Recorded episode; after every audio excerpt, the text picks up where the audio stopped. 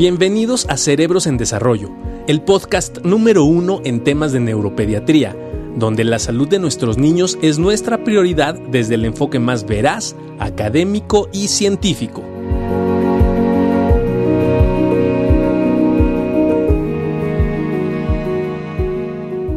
Master de Masters de Masters, ¿cómo estás?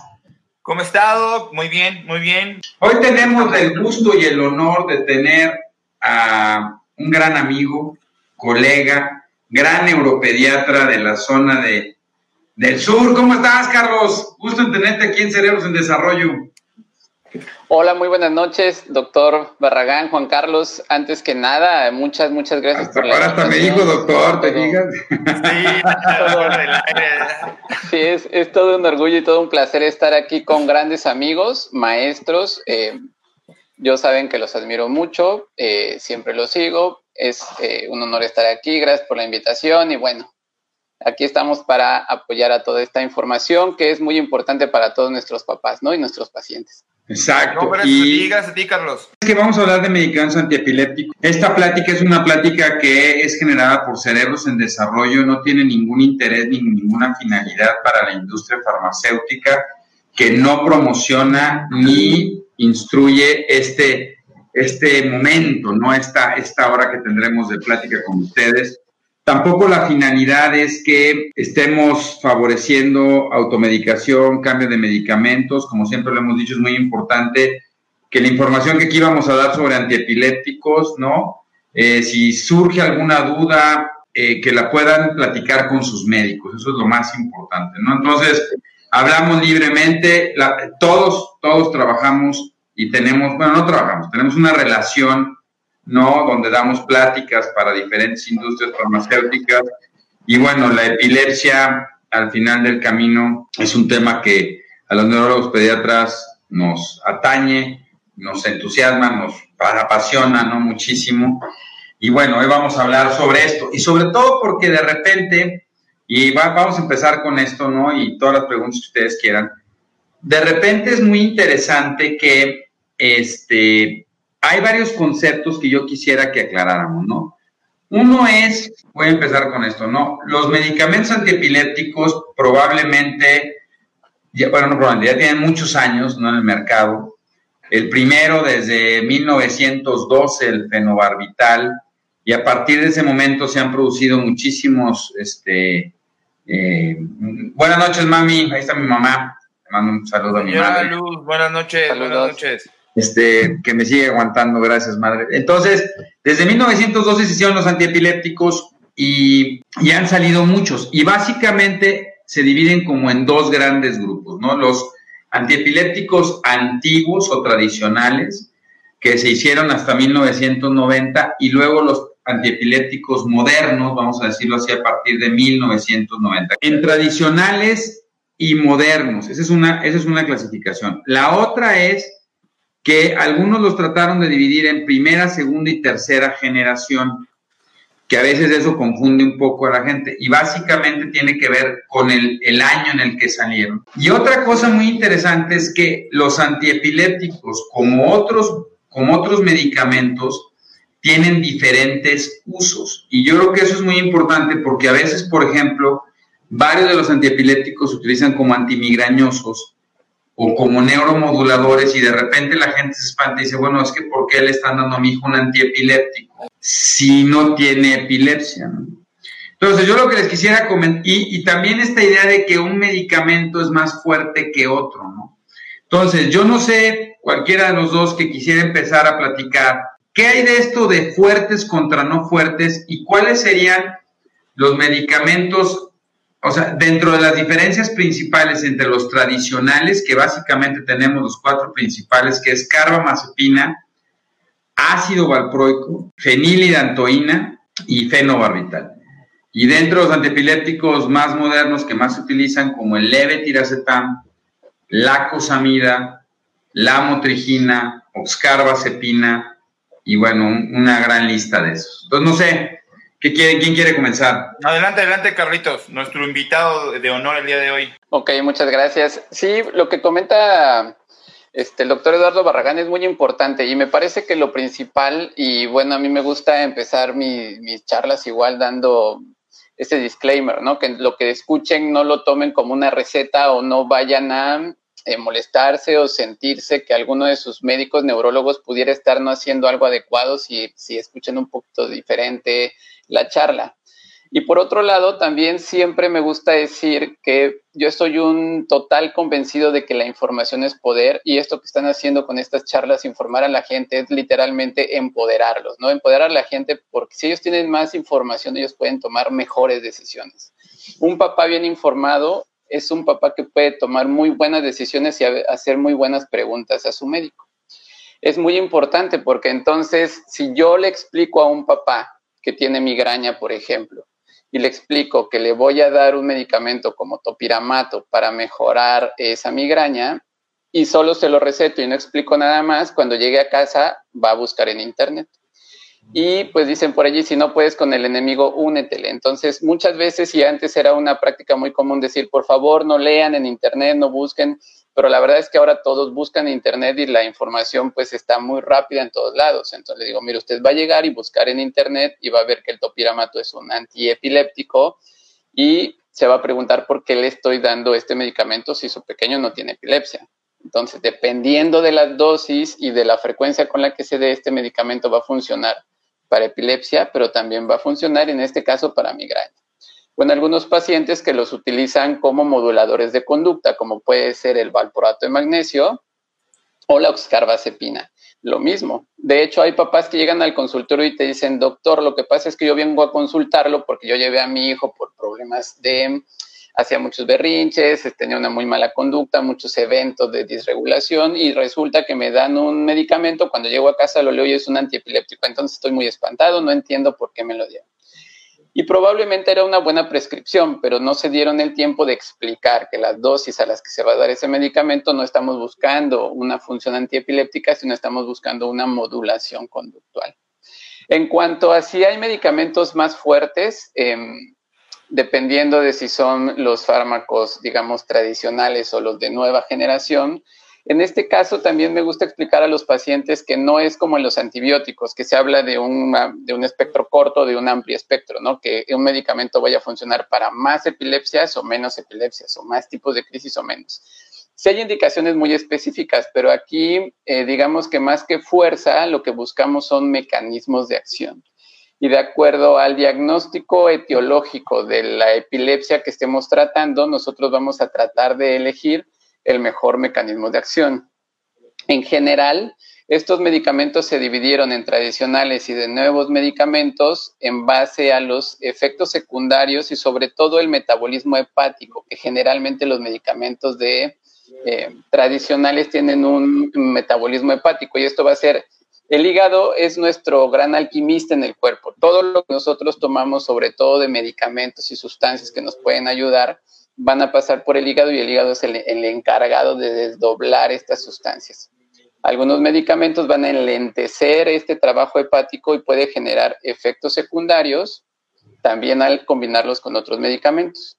Y lo que se buscó con los de nueva generación es que tengan menos interacción hepática, que funcionen, que el hígado tenga una menor relevancia en causar eh, el efecto del medicamento y entonces van a tener generalmente menos interacciones medicamentos, o sea, no estoy diciendo que no las tengan, pero generalmente pueden tener menos interacciones medicamentos. Entonces, más que medicamentos más fuertes o no, lo que van a tener son diferentes mecanismos de acción y de acuerdo al diagnóstico de causa, que eso significa la palabra etiológico, de la causa que haya dado esta epilepsia, vamos a nosotros elegir entre ciertos medicamentos que pueden ser tradicionales o que pueden ser de nueva generación. Excelente, excelente, Carlitos. Y, qué importante lo que decía, Doc, ¿no? Este, eh, es muy interesante el poder hacer la división, no solamente por el tiempo que tienen los antiepilépticos, es importante decirlo, por ejemplo, el ácido valproico, el valproato de magnesio, que mucha gente nos está preguntando, a pesar que es de los primeros eh, medicamentos, se sigue utilizando de una manera muy común, muy asertiva y de un gran efecto y evidentemente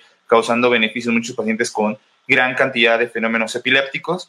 Y no por ser de, la vieja guardia, por decirlo de alguna manera, los dejamos de recetar. Siguen siendo muy útiles y lo decía eh, el doctor este, Sánchez, en el sentido no solamente de la parte de epilepsia, sino muchos en la parte de la regulación del estado de ánimo, lo cual es muy interesante. También lo decía el doctor Barragán, este, este objetivo de, la farmacéutica en poder desarrollar también nuevos antiepilépticos cada vez ha traído eh, una según en el sentido de poder eh, diseñar nuevas moléculas que causen menos efectos adversos. Por, ejemplo, lo ponemos de la par de lo que es carbamazepina con oxcarbazepina, ¿no? Intentando que los metabolitos que ingresan al cuerpo de los niños sean menos agresivos, que nos permita tener una menor cantidad de efectos adversos, persistiendo con un buen efecto antiepiléptico. Entonces, gran parte de los nuevos antiepilépticos tienen estas modificaciones hechas ya en las moléculas en el laboratorio que permiten el hecho de poder disminuir efectos adversos. Es uno de los, de los grandes objetivos de los nuevos antiepilépticos que salen eh, al mercado. Y ya de ahí, Doc, bueno, pues tendríamos que conocer cada uno de los casos, ¿no? Para poder determinar cada uno de los antiepilépticos que sean específicos para cada paciente. De repente, ustedes van a ver en los comentarios que dice una mamá, es que mi hijo toma ácido valproico y otra mamá también lo dice, ¿no? Pero a lo mejor este niño le, le, cayó bien, como por ahí dicen, pero a lo mejor a otro niño lo puso agresivo, como también por ahí pone una señora. Entonces, evidentemente, la respuesta a cada uno de los tratamientos, y no solamente hablamos de epilepsia, podemos hablar de, de muchas otras situaciones, pero cada respuesta va a depender de cada individuo. Es decir, no es una receta de cocina, como siempre lo decimos. No todos los pacientes con epilepsia, evidentemente, se tratan con los mismos medicamentos y va a depender de un abordaje primero clínico por su neurólogo y después de la realización de ciertos estudios para poder decidir la mejor opción terapéutica de forma definitiva para cada uno de nuestros de nuestros pacientes. Sí, fíjate que digo, aquí hay unas preguntas muy muy interesantes, ¿no? Y, y, fíjate que uno de los medicamentos que más se usa a pesar, eh, es el ácido valproico. El ácido valproico este, se sintetizó desde 1940 más o menos, o sea, ya hay 80 años, bueno, ¿cuántos son? Sí, como 80 años en el mercado. Y es un medicamento que tiene todavía una gran experiencia, se, tiene, este, se utiliza para muchísimos tipos. En general, los antiepilépticos, como bien decía Carlos, se pueden dividir de muchas formas. Básicamente unos funcionan para crisis focales, unos para crisis generalizadas o unos que se llaman de amplio espectro porque funcionan en los dos. Entonces el ácido valproico es un medicamento que se usa mucho porque puede ayudar en crisis focales y crisis este, generalizadas, ¿no? y por eso se utiliza muchísimo. Ahora, eh, aquí hay que reconocer que hay tres tipos de medicamentos dentro del ácido valproico. El que es ácido valproico nada más, que se llama en México de paquene, el valproato semisódico, que tiene muchos nombres, pero en general se llama epival, y el valproato de magnesio, que es a temperatura con todos los demás nombres, ¿no? Entonces, es muy interesante porque varias cosas. Uno es, no se pueden usar indistintamente, eso es muy importante. Dos es que el valproato sí es un medicamento que se metaboliza por el hígado. Y básicamente los medicamentos tradicionales como el ácido valproico, la carbamazepina, la fenitoína, el fenobarbital, son medicamentos que al ser metabolizados, como decía Carlos, generan más interacción y pueden tener más efectos secundarios a este, a este respecto. Y por lo tanto, y también tienen una unión a proteínas muy alta, lo cual hace que tengamos que estar tomando niveles en sangre y tengamos que estar haciendo exámenes de sangre frecuentes, a diferencia de los nuevos como la cosamida, levetiracetam, este, la motrigina, que al no tener un metabolismo no requieren estarse tomando exámenes de sangre ni niveles en sangre para saber cómo están. Entonces, eso es, es muy importante. Ahora, también lo que decían, este, Elina decía, no, el sultiame nunca lo nombran, ¿qué tipo de medicaciones? Mira, Elina, es muy importante porque el sultiame es un medicamento más nuevo que se utiliza básicamente para crisis focales o crisis benignas de la infancia. Lo que pasa es que no está en todos los países. Nosotros no tenemos en México sultiame, entonces por eso no. Y en general está aceptado por la Liga Internacional como un tratamiento coadyuvante de las epilepsias focales o como un tratamiento de segunda o tercera línea, porque todavía necesita, a veces lo que los medicamentos necesitan es más tiempo para demostrar las eficacias.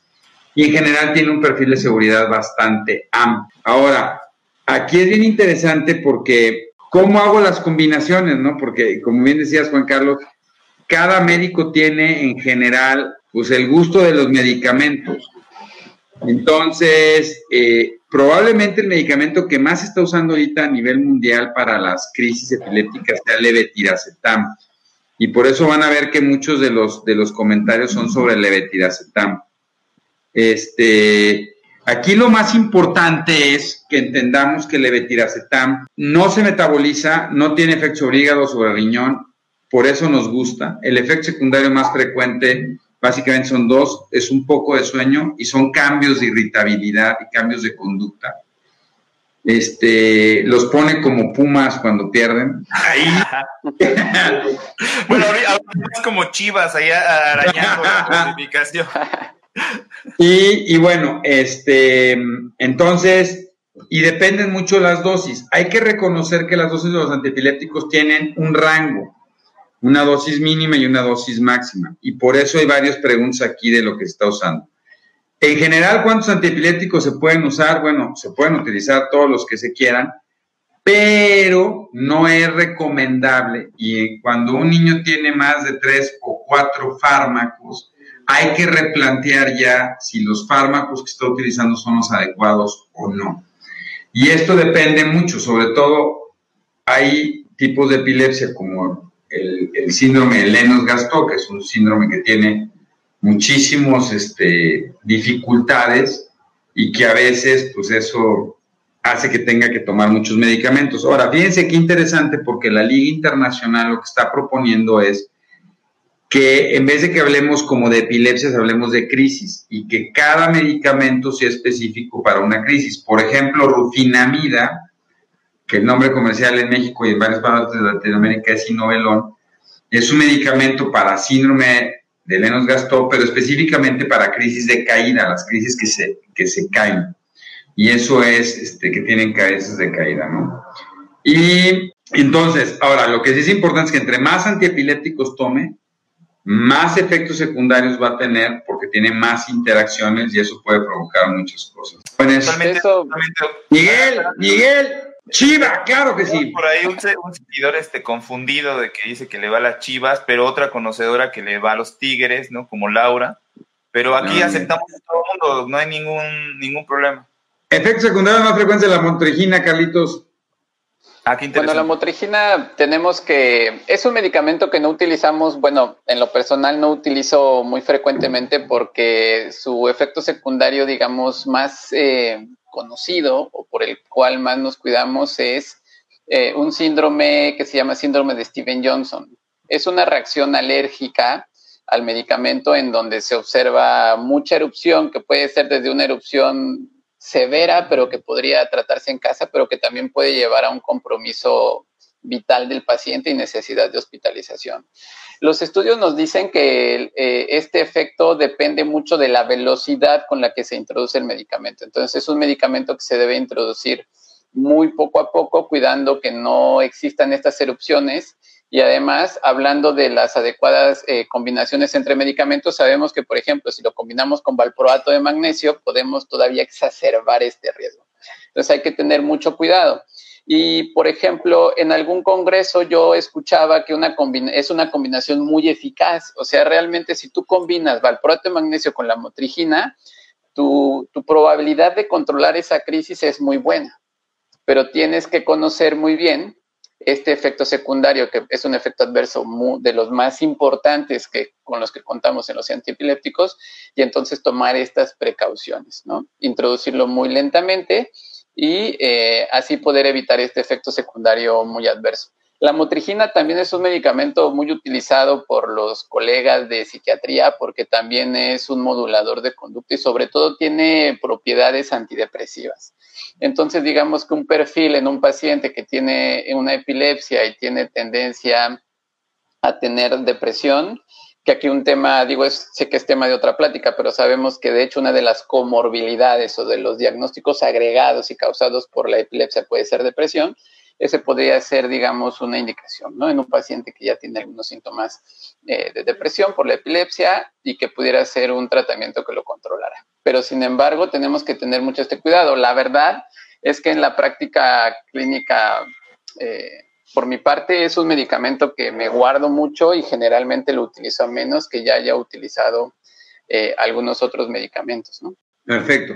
A ver, rapidísimo, nos tenemos que ir rápido con todas las preguntas. ¿El perampanel sirve o no sirve, Juan Carlos? Ficompa, Ficompa perampanel. Sí, claro que sirve. Es un medicamento mm, relativamente nuevo en México. Este, eh, sirve y depende para el tipo de epilepsia que nosotros lo indiquemos. Hay algunos estudios para eh, en Lennox-Gastaut, hay algunos estudios en Dravet donde puede tener buenos resultados.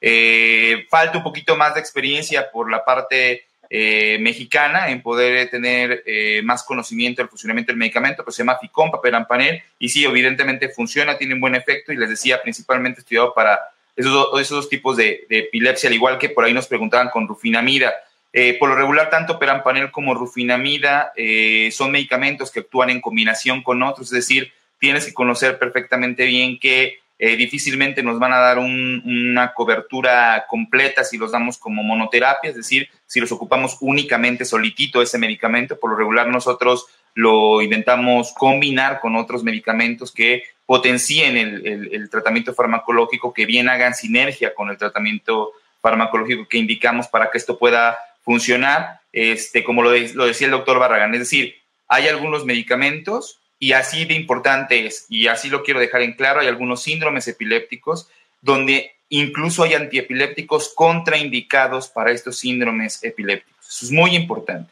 Es decir, no todos los fármacos antiepilépticos son para todos los tipos de epilepsia. Esto significa que puedo empeorar la evolución de los pacientes y causar más crisis convulsiva o epilépticas o diferentes tipos de crisis epilépticas si doy un tratamiento que no sea el indicado para su síndrome epiléptico. Eso es muy este, importante que la gente que nos está escuchando y, viendo. Pero Rufi sí se puede combinar, por lo tanto, con otros medicamentos. Por supuesto. De hecho, es, la, es, la, es, la, es una de, de, las principales indicaciones, ¿no? Que busques una sinergia adecuada con otros medicamentos y ya lo decía el doctor Barragán, es de los medicamentos que tiene prácticamente una indicación que es para síndrome de Lennox-Gastaut, al igual que otros medicamentos que ustedes seguramente han escuchado como la vigabatrina, ¿no? Este, o Sabril, que seguramente lo han escuchado frecuentemente, la indicación para pacientes con espasmos infantiles o como etosuxamida, eh, para pacientes con eh, ausencias. Entonces, hay medicamentos que funcionan mejor para diferentes tipos de síndromes y diferentes tipos de crisis. Y otros que definitivamente tenemos que evitar porque podríamos provocar descontrol en la epilepsia de los pequeños o bien provocar presencia de nuevas eh, crisis. Entonces, eso es muy importante porque de repente dice la gente, no, pues yo escuché que le daban este y ¿por qué no se lo dan? ¿No? Este, si a mi primo que también tenía epilepsia le funcionó bastante bien, Aquí la recomendación es preguntarle a su neurólogo porque es altamente probable que por alguna razón ese medicamento no sea este, el, más, el más adecuado. Perfecto. Oye, rapidísimo, este, mi estimado Carlitos, aquí hay dos preguntas muy interesantes. Este, bueno, tres.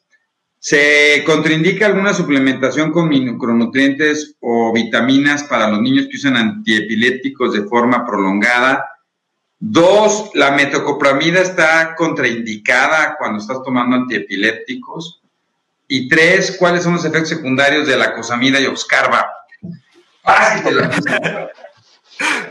No, no están contraindicados los suplementos. De hecho, eh, para muchos de los pacientes con algún tipo de epilepsia que pueda generar trastornos de la deglución o trastornos de la alimentación deben de estar con una adecuada nutrición. Por ejemplo, hablábamos acerca de que muchos medicamentos, sobre todo los tradicionales, pues tienen para poder funcionar que unirse a proteínas. Entonces, un estado nutricional adecuado es muy importante.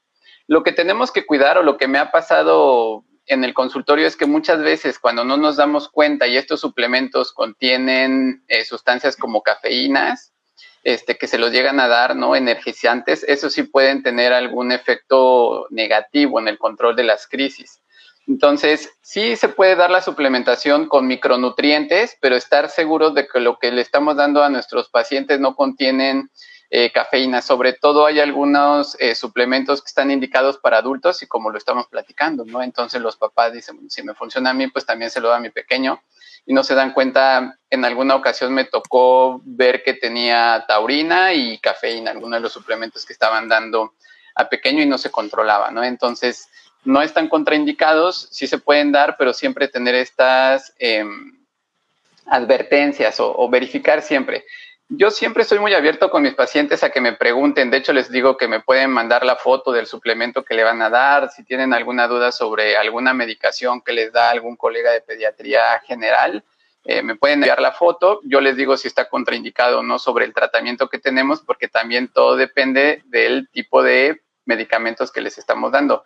La metoclopramida tampoco tiene alguna contraindicación específica para dar a los pacientes, ¿no? No hay ningún eh, problema. Eh, el problema con la metoclopramida, probablemente por allí podría venir la, pregunta, es que la metoclopramida, cuando se den dosis elevadas, puede causar eh, movimientos anormales en el paciente, ¿no? Es un, es un efecto negativo, pero es por sobredosis este, este efecto. Entonces, eh, en alguna ocasión, no sé, pudiera haber sucedido que la metoclopramida ocasionara estos movimientos y alguna información errónea haya podido eh, decir que entonces estaría contraindicado porque los causa, ¿no? Ahora, sí, la metoclopramida puede producir movimientos anormales, pero no está contraindicado. No está contraindicado. No está contraindicado. Este, mi estimado Juan Carlos, eh, Pueden tomar café los niños con epilepsia, un buen mate argentino. Y la otra es si produce el ácido valproico lesiones renales o leucemias, porque bajan las plaquetas. Hay una pregunta aquí que dice. Buena pregunta. Sí. Este, a ver, eh, idealmente los niños no tienen que tomar café. De hecho, acá en México ya tenemos los etiquetados en los alimentos donde dice contiene cafeína no indicado en niños. Entonces, estrictamente hablando, no tendrían que tomar productos que, que, contengan cafeína. Eh, ahora, si el café produce crisis epilépticas, bueno, la verdad es que no hay un estudio o alguna información científica consistente que nos diga que hay que tener una restricción dietética específica para evitar crisis epilépticas. Entonces, el café no va a provocar este, mm, epilepsia eh, y sí se puede tomar un cafecito, compadre, un mate. Un mate delicioso, digo, poquito, ¿no? Y, la otra, qué interesante lo que decía del ácido valproico, este, ácido valproico, valproato de magnesio, valproatos semisódicos, eh, son medicamentos donde evidentemente el hígado está funcionando para poder metabolizar estos, estos eh, antiepilépticos. Tenemos que llevar un seguimiento de cómo está funcionando el hígado porque lo estamos ocupando de una manera importante. Por lo tanto, las pruebas de función hepática, las enzimas hepáticas, las tenemos que estar monitoreando para ver que no hay un incremento y que esto nos hable de que estamos afectando el hígado con el uso de los medicamentos. Y por otro lado, como decía el doctor Barragán, eh, no, no le va a causar leucemia al niño, sin embargo, sí puede disminuir el conteo plaquetario.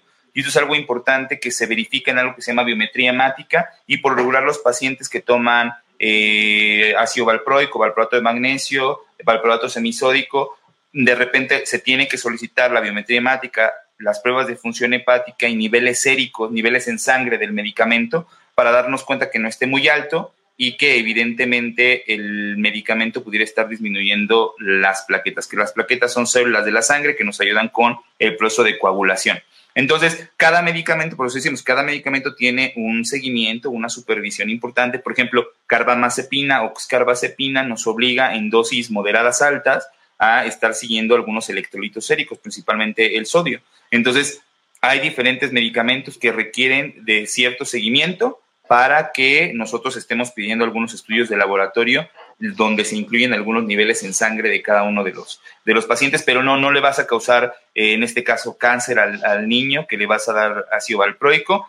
Y obviamente, Doc, es importante conocer todo el trasfondo de un niño con epilepsia porque, evidentemente, por ejemplo, si tuviera algún problema hepático, ¿no? Alguna insuficiencia hepática, algún problema en ese sentido, metabólico o mitocondrial, ¿no? A veces evitamos ese tipo de, medicamentos. Ahí la importancia de que su neurólogo sea el que decida de una forma muy particular eh, eh, qué medicamento es el que más le conviene a su, a su niño. Sí, pero bueno, eso es bien importante, ¿no? La otra es no genera problemas renales el ácido valproico. Y aquí dice una señora que siendo neuropediatras, ¿qué tanto es diferente en adultos? No es lo mismo, los antiepilépticos se comportan igual. Lo único que es muy interesante es que hay un error muy común y es en pediatría todos los medicamentos se calculan por peso. Pero llega un momento en que ya lo tengo que utilizar en dosis de adultos. ¿Por qué? Por el metabolismo y el peso. Entonces es muy importante porque llega un momento en los chicos que alrededor de los 9 o 10 años las dosis que se dan son dosis de adultos, ya no se siguen calculando por kilogramo de peso y a veces eso es muy interesante. Y dos, es que eh, saliendo de todas las edades, lo único que es interesante sobre todo es en, el, en las personas mayores de 60 años, sí cambia el metabolismo de algunos antiepilépticos y hay que, y hay que saberlo, ¿no? Topiramato, este, Carlitos, efectos adversos del, secundarios del topiramato, nos pregunta Carlitos. Del topiramato, bueno, los efectos adversos más frecuentes son disminución del apetito, eh, si tiende el paciente a tener una disminución en la ingesta de alimentos. En los pacientes que tienen, digamos, em, que están gorditos, que tienen obesidad, también hace que bajen de peso porque sí tiene un efecto sobre el tejido graso. Un efecto muy importante que debemos de cuidar mucho con el uso de topiramato y explicar a los papás, vuelvo a lo mismo, si yo le explico a papá que topiramato va a inhibir el apetito, que puede eh, verlo con disminución de peso y sobre todo que puede verlo con, em, trato de explicarles que no, no, es que genere un trastorno del lenguaje, pero sí va a generar una como una lentitud. Digamos, nosotros los, los neurólogos o los médicos lo conocemos como un, un lenguaje como con bradilalia pero es una lentitud en el desarrollo del lenguaje. En algunos estudios se ha reportado un poquito de, eh, digamos, salivación. Y hay que tener dentro de los cuidados con el topiramato estudios eh, de función renal, ir viendo que eh, no generen litiasis. Es un medicamento que pudiera generar litiasis renal, entonces hay, que pedir... Piedras en el riñón, puede favorecer piedras en el riñón, ¿no? Ajá, perdón, piedras en el riñón, hay que hidratarse muy, muy bien para que no se favorezca esto, ¿no? Esos en general son los eh, efectos secundarios del topiramato, que pueden también tener como una disminución en la, digamos, también en la memoria, ¿no? Eh, pudieran eh, estar observando que se les olvidan algunas cosas, o sea, en general... Palabras, ¿no? Sobre todo este fenómeno se llama disnomias, donde se me olvida, se me olvida, yo iba a decir... se llamaba? Y de repente dice esa, esa cosa como que cuando se toman un cafecito, así. La otra cosa, perdón, antes que se me olvide, de topiramato, que le pasa mucho a los adultos, incluso con dosis pequeñas como antimigrañoso, porque el topiramato probablemente es uno de los medicamentos más usados como antimigrañoso, es excelente a dosis bajas, genera parestesias. Las parestesias son esta sensación de hormigueo que se da sobre todo en el triángulo, nariz y labios o en, en, las, en los dedos. Entonces, si alguien está tomando y siente... Mm, y siente esto, está bien. Ah, hay una pregunta aquí maravillosa para el maestro Juan Carlos. ¿Se puede tomar sí. cetogénica? Eh, eh, estaba esperando mi turno desde arriba. Dice que si la dieta cetogénica funciona, claro que funciona, consulte con su neurólogo. No está indicada para todo tipo de epilepsia, pero hay un buen número de epilepsias donde la dieta cetogénica es una opción. Topiramato. Topiramato sí puede darse en pacientes con dieta cetogénica. Actualmente existen protocolos donde vamos cuidando el riñón la acidosis, eh, qué tan ácida es la orina, perdón, y vamos cuidando precisamente el que el paciente no desarrolle eh, piedras en el eh, riñón. Y también hay algunos medicamentos que nos pueden ayudar a prevenir que cuando el paciente está con dieta cetogénica, este, no forme piedras utilizando topiramato. Pero evidentemente que se puede utilizar, claro que sí. Hace mucho tiempo se pensaba que no, pero actualmente sí y sí, sí, sí se puede combinar. Este, ¿Qué, medicamento es más el, medicamento de elección para síndrome de West? Ay, canijo. Este, bueno, Vigabatrin es uno de los medicamentos que utilizamos frecuentemente. Consulta con tu médico, no es el único tratamiento que se puede No es el único, hay una señora, se puede utilizar valproato, se puede utilizar topiramato, dieta cetogénica, pero en general de primera línea es el Sabril o Vigabatrina, ¿no? Pregúntalo con tu médico, es súper importante. Totalmente, totalmente, totalmente. La medicación es de por vida. ¿Por cuánto tiempo debe de pasar sin convulsiones para dejar la medicación, Carlos?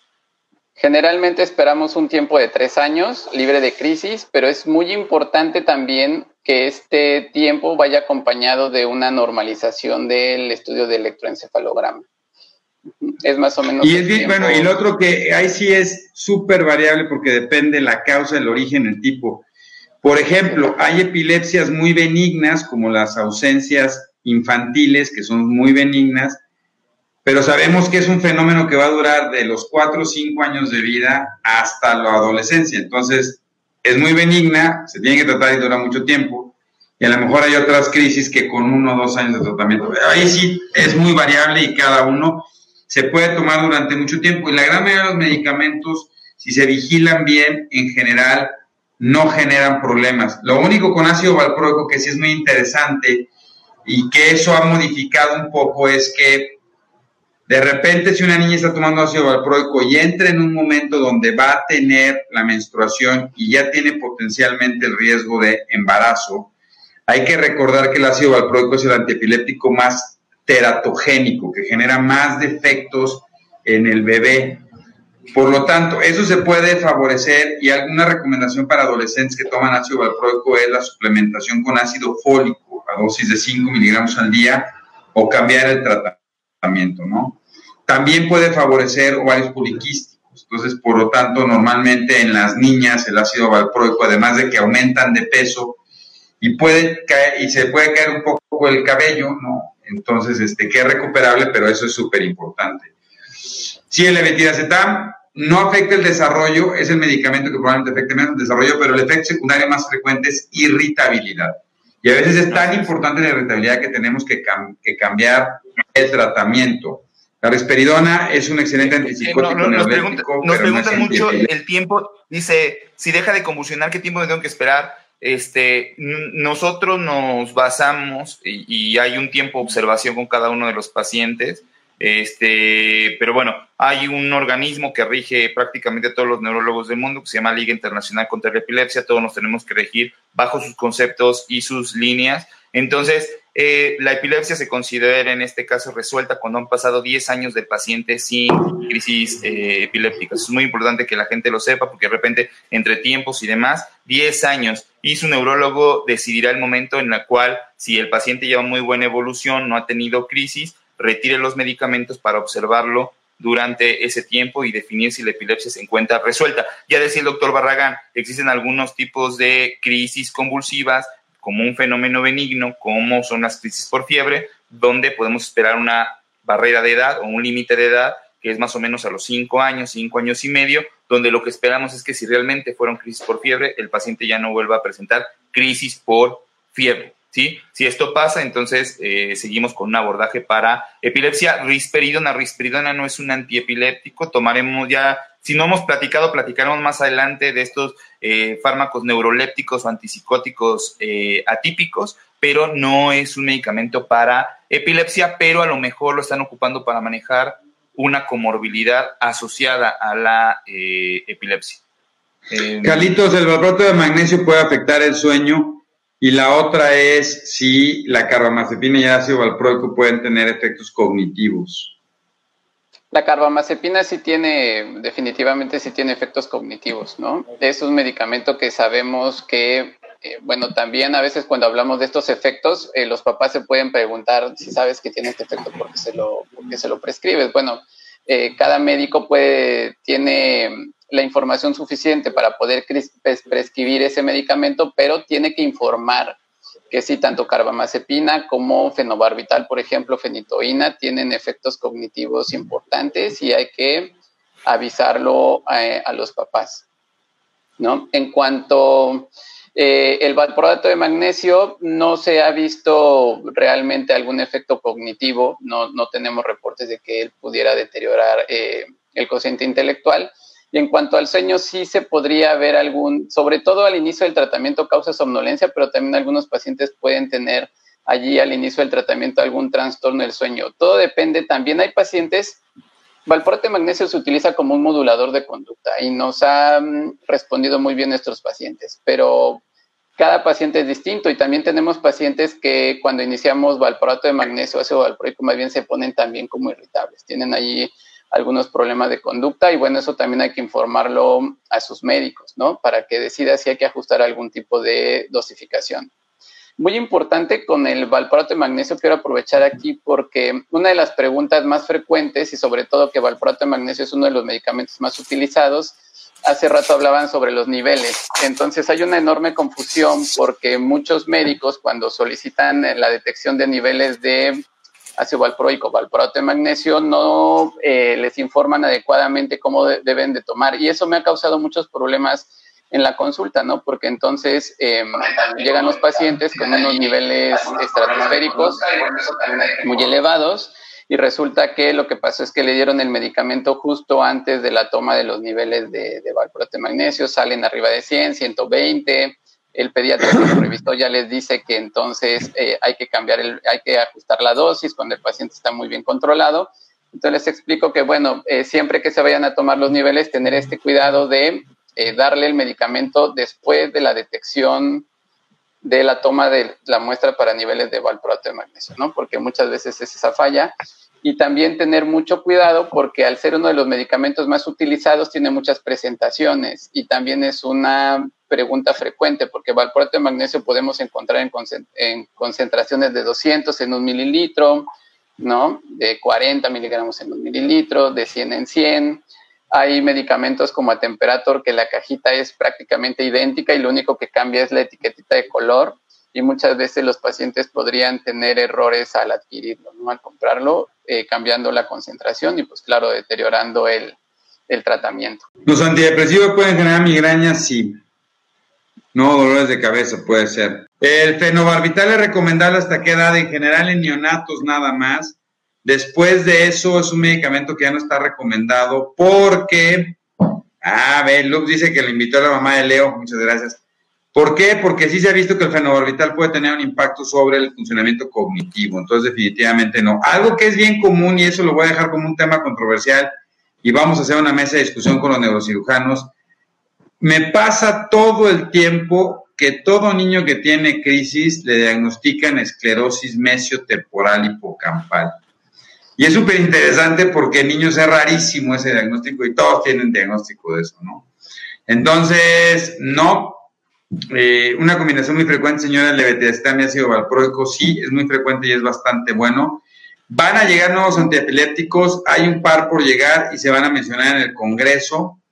Este, eh, la temperatura ese para un pequeño de tres años, cinco meses que tuvo un par de crisis de ausencia, definitivo. El Probablemente el medicamento de elección para ausencias es el, el valproato. El epival, el epival es valproato semisódico eh, y es lo que estábamos comentando. Es interesante porque sí puede generar gastritis. A ver, Juan Carlos, ¿los antiepilépticos se pueden tomar o no con alimentos? Y qué buena pregunta, qué buena, qué buena. Y la otra, y la otra es, el doctor Carlitos me dijo que era cada ocho horas. Entonces yo despierto a mi hijo, aunque ya se haya ah. dormido, y le doy la dosis. ¿Qué tan recomendable es hacer eso? A ver, doc, eh, bien importante, este, ¿se pueden dar con alimentos? Sí, la mayoría de los antiepilépticos se pueden dar con alimentos. Hay, hay indicaciones precisas eh, para ciertos antiepilépticos donde eh, podrían beneficiarse de la absorción intestinal si los damos en ayuno. Entonces, más bien la respuesta podría ser, la mayoría de los antiepilépticos también pueden darse en ayuno antes de los alimentos. Entonces, la verdad es que no existiría ninguna contraindicación para eso, a menos que su médico le diga que no lo tome con leche o que realmente podría favorecerse la absorción eh, si se mantiene en ayuno. No quiero dar como una recomendación muy directa para que la gente no se sesgue en ese sentido, pero pregúntenselo con su médico. Pero por supuesto que la mayoría se pueden dar con alimentos. Hay algunas indicaciones precisas para no darlos con alimentos para que se den ayuno y no se den con leche. Y si nos ponemos muy estrictos, Doc, incluso van a encontrar estudios donde dice que no se deben de combinar con algunos colorantes que pueden tener algunos jugos, ¿no? Pero bueno, vamos, ese es muy, muy amplio. Consúltelo, por favor, con su médico. Y la otra, ¿qué era, Doc? La otra era de este. Bueno, nomás para decirte, por ejemplo, hay algunas combinaciones que son muy específicas, como carbamazepina y jugo de toronja, ¿no? Eso tiene que ver porque actúan sobre, sobre un pequeño metabolismo hepático muy específico que funcionan los dos ahí, pero entonces hay recomendaciones muy específicas, pero en general no, sí se puede tomar leche y no pasa nada. Este, la, la motrigina es que ya hablamos de la motrigina, ya dio todos los efectos secundarios el maestro. Es buen medicamento, es buen medicamento, por Es un excelente medicamento. y la cosamida, Carlos, la cosamida. La cosamida es un excelente medicamento también. Eh, generalmente ahorita lo estamos utilizando más como un medicamento, digamos, eh, cuando ya tenemos a un paciente con un tratamiento de primera línea como un medicamento que va a ser una sinergia, ¿no? Eh, generalmente tiene efecto para crisis parciales, pero es un buen medicamento que se puede agregar eh, actualmente con excelentes respuestas. Es de los nuevos medicamentos, entonces generalmente no tiene efectos, digamos, que mm, eh, impidan el metabolismo de algunos antiepilépticos. Generalmente no, no tiene interacciones medicamentosas y una excelente opción. ¿Se puede combinar, Juan Carlos, metilfenidato y antiepilépticos? Sí se puede. De hecho, recuerden que una de las principales comorbilidades de los pacientes con, con Vamos a hablar en el Congreso. Son tanto ansiedad como trastorno por déficit de atención con hiperactividad. Es decir, no es nada raro que si el niño ya esté diagnosticado con epilepsia, podamos posteriormente encontrar cierta eh, presentación de déficit de atención o de ansiedad y evidentemente empezamos a buscar eh, medicamentos para tratar estas comorbilidades independientemente de la epilepsia y que es muy importante que sepan que el metilfenidato no causa crisis eh, epilépticas, ¿sale? Para que ustedes estén tranquilos, ya lo hemos platicado anteriormente, pero lo volvemos a repetir, no pasa eh, absolutamente nada en cuanto, en cuanto a eso. Este, ahora, ah, ya me acordé de lo que decía, a ver, no despierten al niño, a ver, intenten... La hora, la hora. Sí, sí, intenten ahí, porque ahí puso la señora yo la despierto cada ocho horas, así riguroso y, demás. A ver, intenten estructurar sus horarios, platíquenlo con su neurólogo para que se estructuren horarios que sean cómodos para sus niños. Recuerden que un paciente con epilepsia tiene que dormir lo mejor posible, ya que los fenómenos de, mal, de, un mal sueño o de, eh, de, desvelarse eh, pueden exacerbar las crisis eh, epilépticas. Entonces, es muy importante porque gran parte de lo que puede mantener bien controlado un niño es estar durmiendo lo mejor posible. Entonces, estructuren horarios, Doc, que no los hagan, pues despertarlo a las 12 de la noche, despertarlo luego a la 1 de la mañana y despertarlo luego a las 2 para darle sus medicamentos. Porque entonces bueno, pero si te acortas a 7 horas y media o te alargas a 8 horas 45, ¿pasa algo? No pasa nada, no, pasa nada. Ya de todas formas su, su, médico será el encargado de decirle, ahí por ahí, Doc, hay algunas combinaciones donde no se intentan dar eh, juntos o le dice, ¿sabes qué? Dale una distancia de una hora entre un medicamento y otro, porque ya decía el doctor Barragán, de repente podemos ponerlos a competir, ¿no? Por un mismo lugar en el hígado y no se trata de eso, tenemos que darle su espacio para que cada medicamento pueda funcionar, se pueda absorber y tengamos la mayor efectividad de cada uno de los medicamentos, pero siempre se puede estructurar horarios donde el niño pueda dormir ocho horas de corrido. Y entonces eso nos va a beneficiar mucho para que pudiéramos entonces eh, dejarlo dormir bien, descansar bien y que eso nos ayude un buen control de las, de las crisis. La otra también es, luego a veces los médicos, los neurólogos somos muy específicos, ¿no? Y le dicen a uno, le tiene que dar 1.15 mililitros. En la madre, ¿cómo hago eso? Entonces, a ver, no, o sea, platíquenlo, ¿no? Y luego tiene 1.15 en la mañana, le da 1.38 en la mediodía y 1.42 en la noche. Traten de, hablen con su médico y regúlenlo, ¿no? Eso creo que, que es bastante bien. Con pipetas eh, le calculan la medicación dice Tania, Tania, CBD, CBD tiene indicaciones muy precisas, aprobadas por FDA bajo una marca que se llama Epidiolex. Es la única indicación que existe para CBD en Estados Unidos y está indicado para síndrome de Dravet y síndrome de Lennox-Gastaut. Cualquier otra indicación que se dé fuera de esos dos síndromes tendrá que ser muy bien considerada por su neurólogo para saber si vale la pena el poderlo indicar. También el CBD tiene interacción con una buena cantidad de fármacos antiepilépticos, por lo tanto, se tendrían de nuevamente que asesorar con su neurólogo para determinar si ya los medicamentos que está tomando el niño no causan alguna interacción con cannabidiol. Entonces, por favor, tengan mucho cuidado. Hay muchas fórmulas artesanales y de alguna manera muchas de las fórmulas, desafortunadamente, los papás las inician sin informar a su neurólogo y sin conocer la posibilidad de efectos adversos que existen cuando combinamos cannabidiol con antiepilépticos que ya el niño viene tomando. Entonces hay que hacerlo, pero hay que hacerlo con mucho cuidado y conocer las indicaciones otra vez para cada uno de los eh, medicamentos que nosotros evidentemente recetamos. Carlito, ¿algún anticonvulsivo puede causar arritmias? No, no se ha demostrado, no tenemos este informes en específico de que algún medicamento sea causante de arritmias.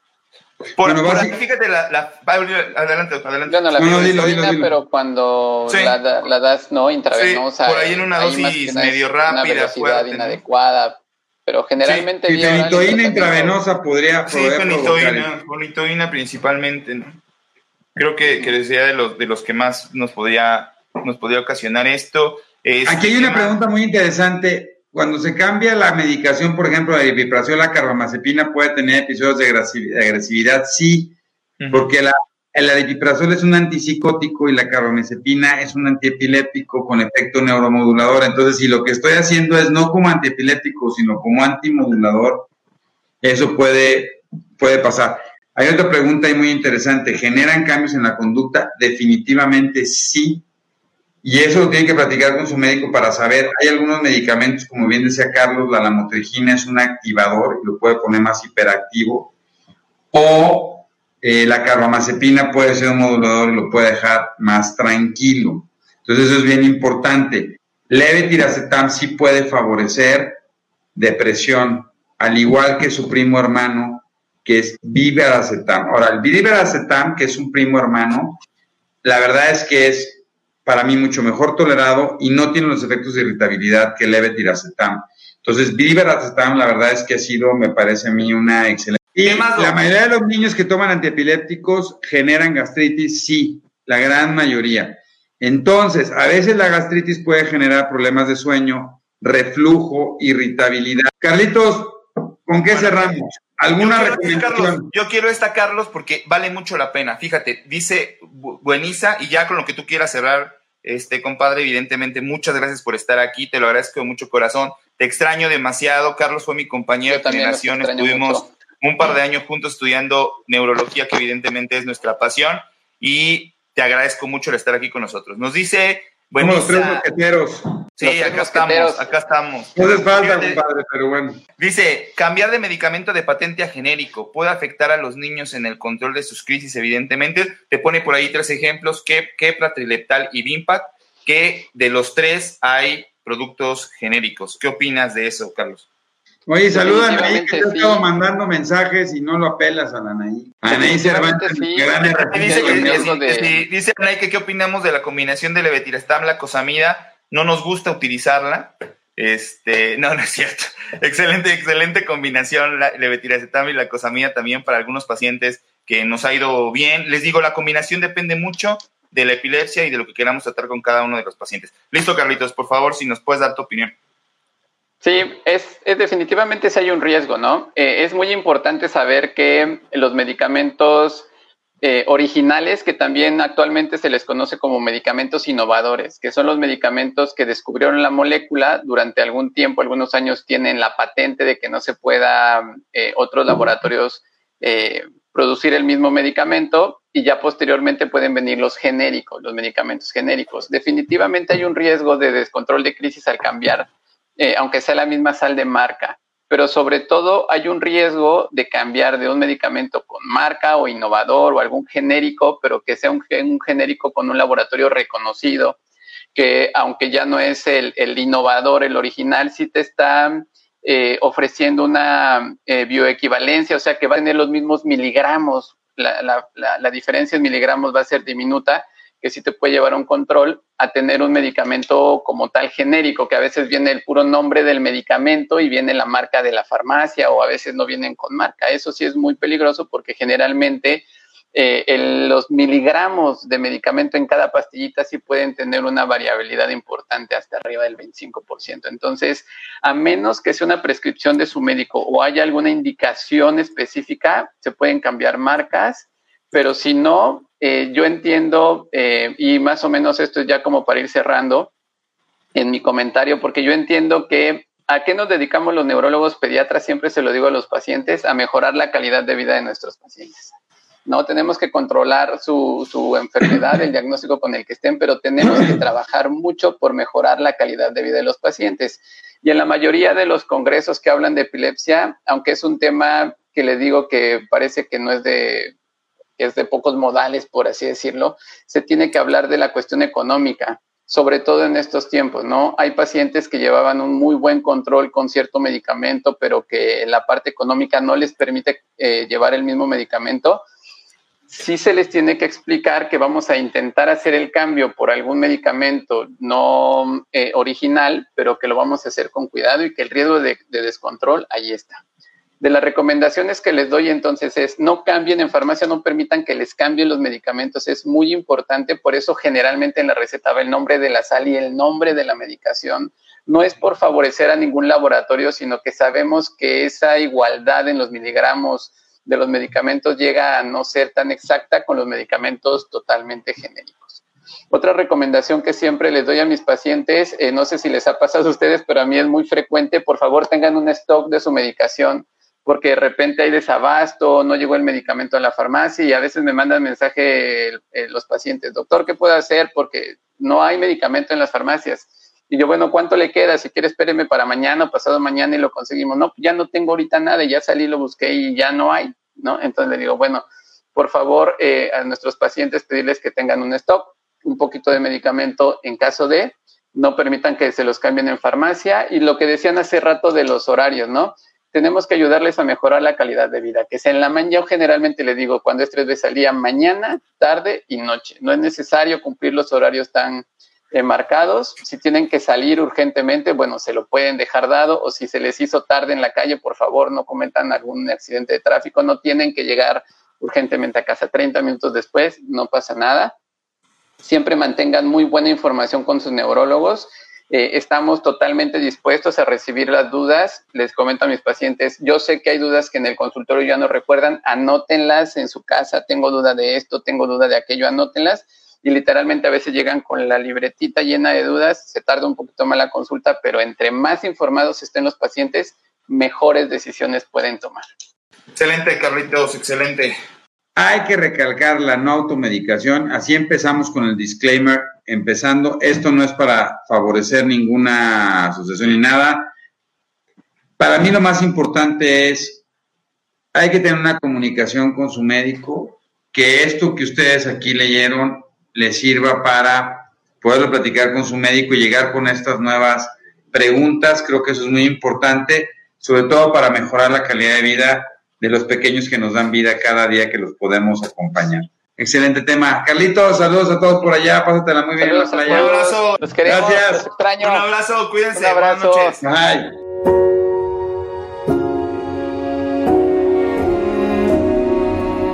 Cerebros en Desarrollo, el podcast comprometido con la idea de que en los cerebros de nuestros niños no hay límites Síguenos en nuestras redes sociales. En Facebook nos puedes encontrar como Neurología HIM, en Instagram como arroba Neuropedia HIM. Nuestra página web es cerebrosendesarrollo.com y si tienes cualquier duda o comentario, por favor escríbenos al correo electrónico cerebrosendesarrollo.gmail.com.